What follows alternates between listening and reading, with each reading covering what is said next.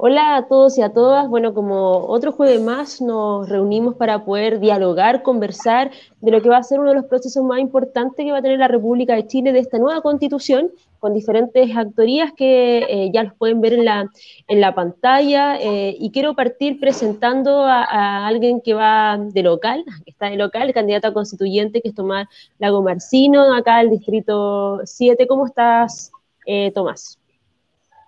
Eh, muchas gracias Natalie por la invitación y gustoso de estar aquí conversando contigo nuevamente, con Diego también y también con Alondra. Sí, y también ahí lo, decía Tomás, eh, saludar a Diego, eh, quien es parte de Espacio Público y que hoy día nos acompaña para analizar todo lo que se viene y también esta semana que ha sido bastante movida. ¿Cómo estás, Diego? Bien, bien, gracias por la invitación, feliz de estar acá. Muchas gracias. Y bueno, también está Alondra Arellano, que es nuestra presidenta de Convergencia Social. Yo soy militante de Convergencia Social y un gusto estar con ella para también analizar parte importante de lo que ha sido la, la, política en, en, esta semana, ¿no? Un poco alocada. ¿Cómo estás, Alondra? Bien, ¿y tú? Como con hartas cosas, porque esta semana, como, como dices, ha sido bien movida y importante para los procesos históricos que están configurándose en Chile, entonces está entretenido analizarla.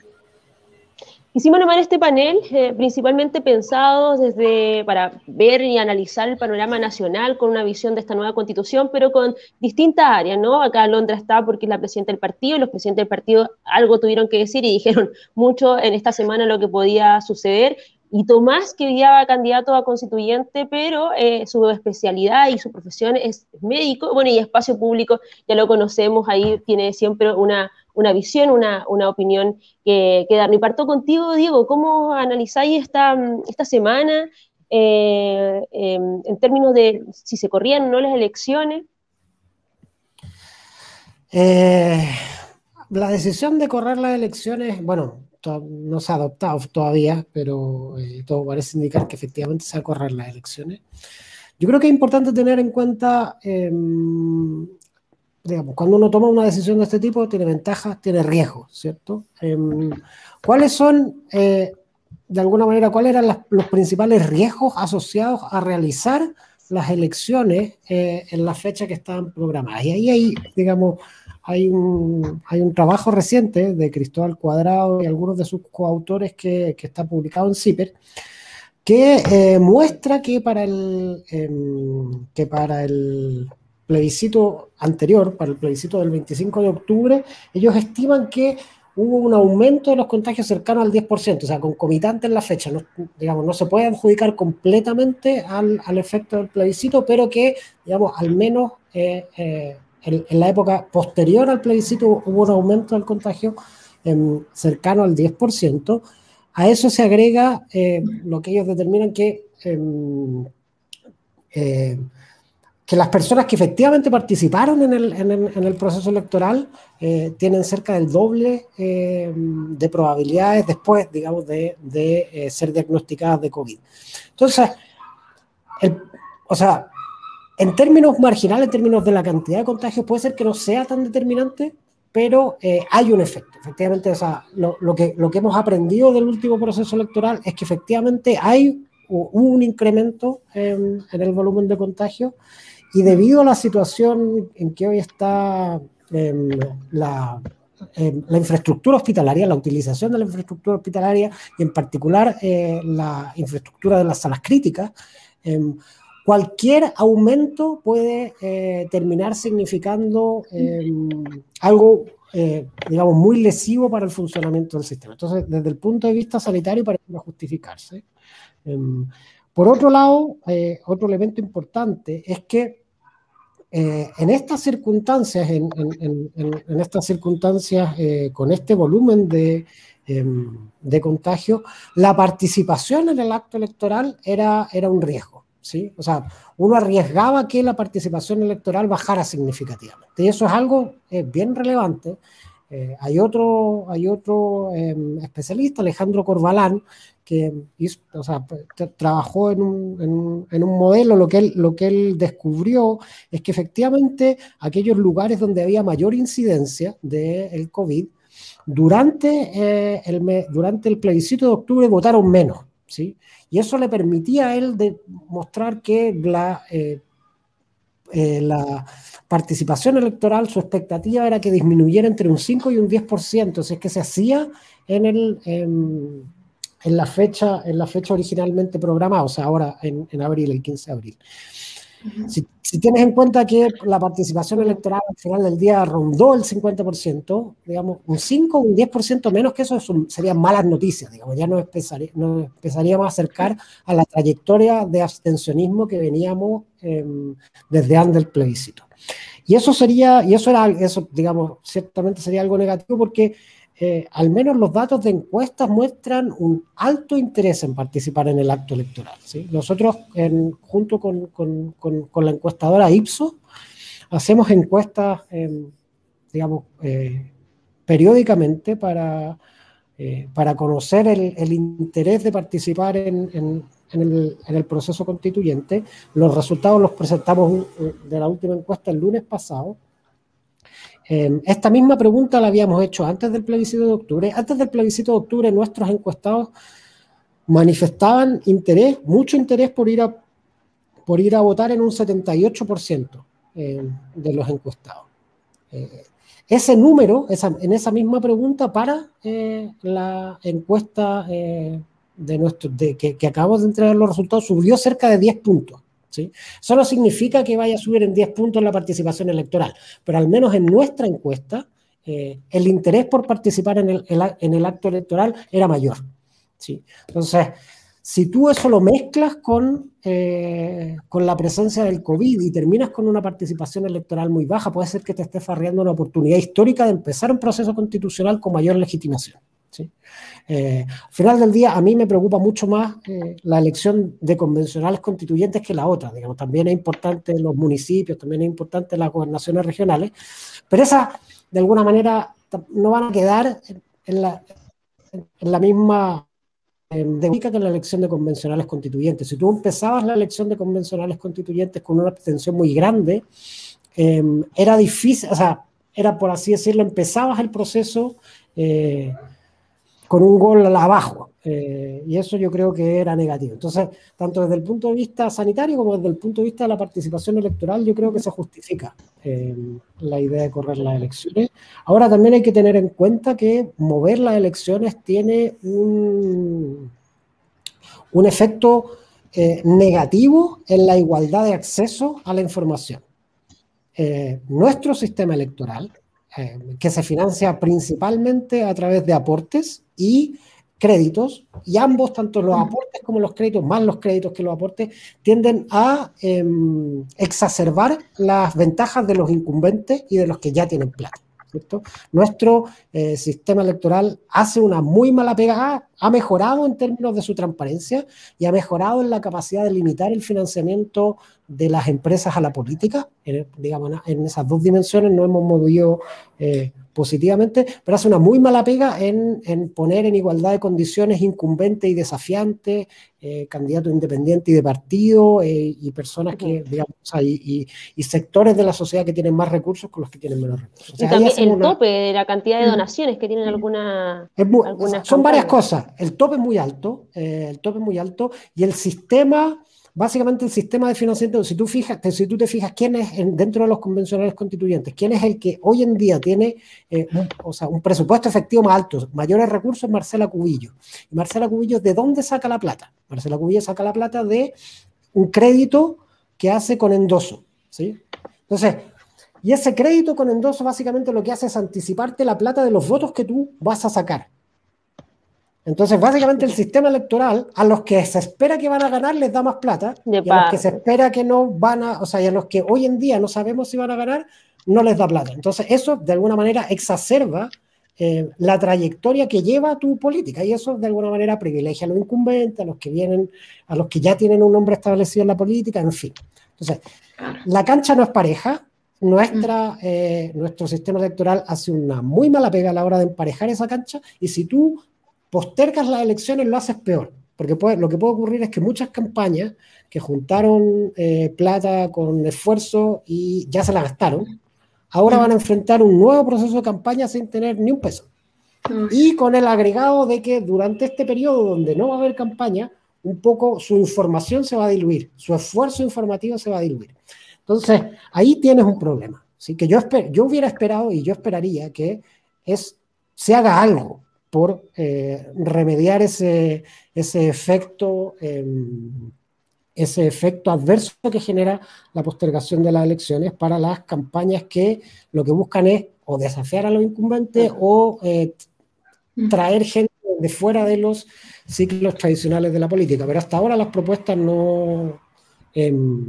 Bueno, ese es un punto que, queremos, tocar más, más adelante, pero ahí nos queda claro el panorama de, la visión que, por lo menos nos, nos, entregaba Diego y que la cual yo comparto bastante. Y acá tenemos un candidato que es Tomás. Tomás, ¿tienes el dinero de Cubillo?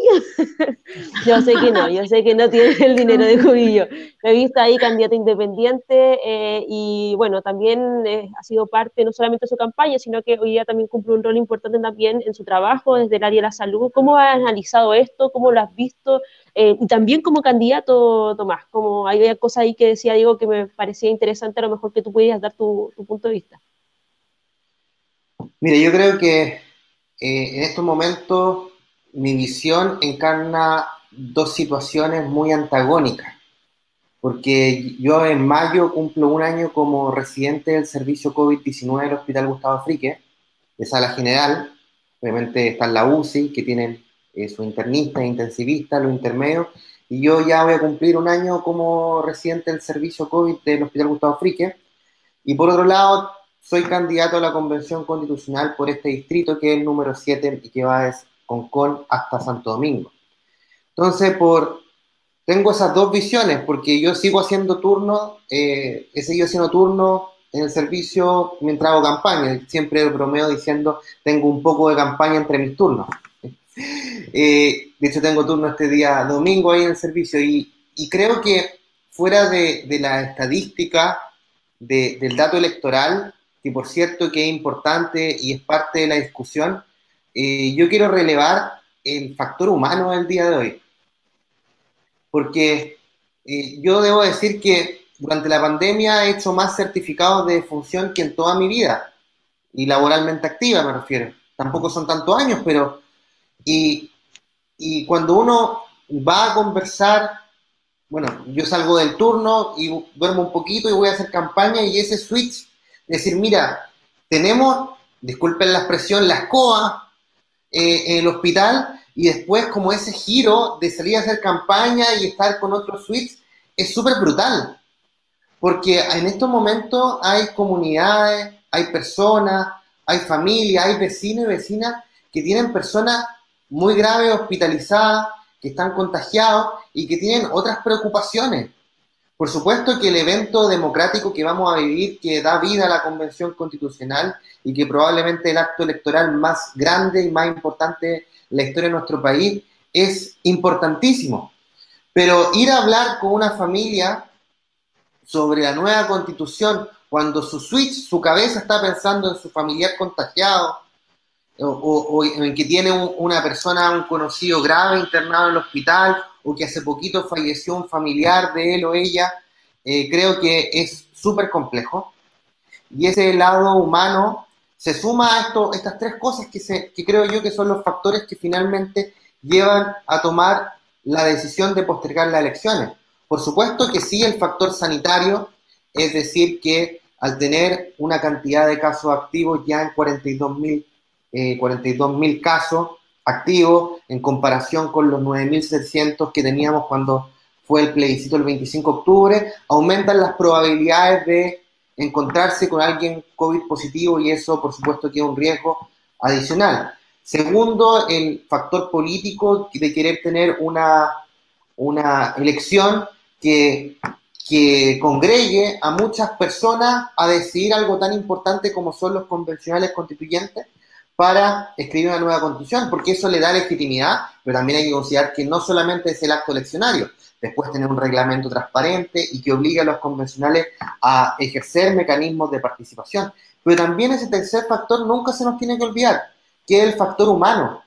El día de hoy hay familias, hay comunidades, hay vecinos, vecinas que están azotados por la pandemia en el lado eh, de, sanitario, por supuesto, de tener personas eh, graves, hospitalizados, que fallecieron también hace poco, y por otro lado también el factor económico de cuántas personas han perdido su empleo y creo que esa realidad es brutal y, tenemos que hacernos cargo de ella, de cada uno de esos tres factores para iniciar el proceso constituyente, bueno, que ya inició hace rato, pero continuarlo eh, con, con, un buen puntapié inicial de esta convención constitucional.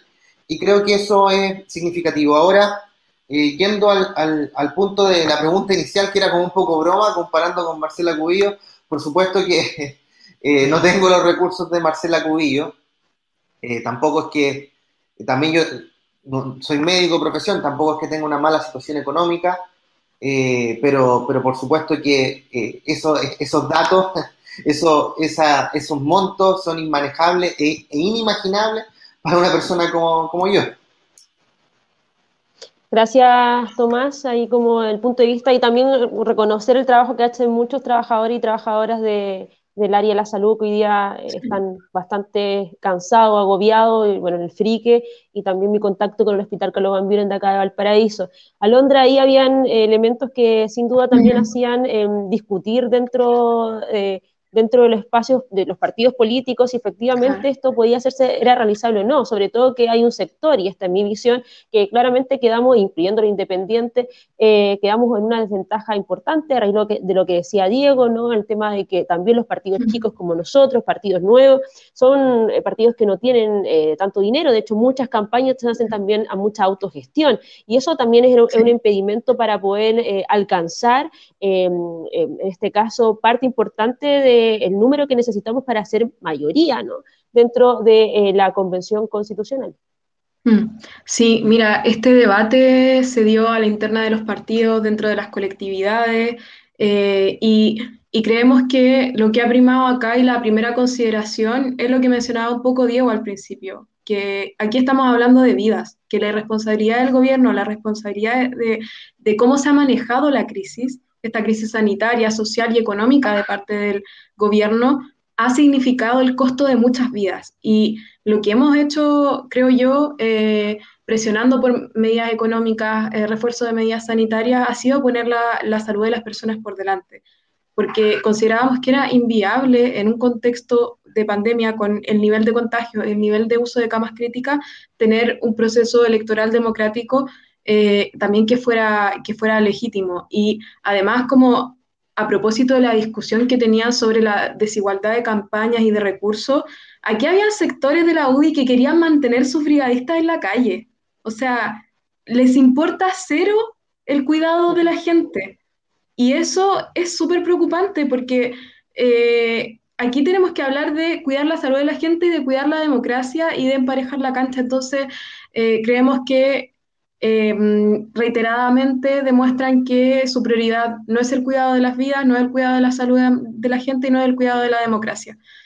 Y bueno, ahora es el turno también de que en el Senado avancen medidas eh, de seguridad social, eh, económica y, para que la ciudadanía pueda enfrentar bien la crisis. Pero yo también creo que aquí eh, se vive una derrota que es ideológica y cultural de la, de la derecha, porque la gente también empieza a entender y, y, empiezan a hacer mucho más sentido que se necesita un Estado protector que garantice una vida digna incluso en los momentos más difíciles de nuestro país. Entonces, creemos que, eh, por otro lado, el gobierno hoy día está cediendo a estas medidas que eh, desde el inicio de la pandemia estuvimos proponiendo y vemos también con buenos ojos una, una oposición que hoy día se atreve a exigir eh, medidas que siempre hemos propuesto y que nadie aprobó eh, en muchos años con esta perspectiva de, de un Estado protector. Entonces, ese avance lo vemos como una ganada también de, la oposición, de las posturas que tú misma mencionabas sobre movimientos sociales, movimientos eh, de las candidaturas independientes, de eh, dignidad, que van ganando terreno y van ganando cancha también. Y eso parece positivo, pero evidentemente se necesita con más rapidez, con más urgencia y con más fuerza impulsar esas medidas, porque de nuevo, de lo que estamos hablando hoy día es de vidas de personas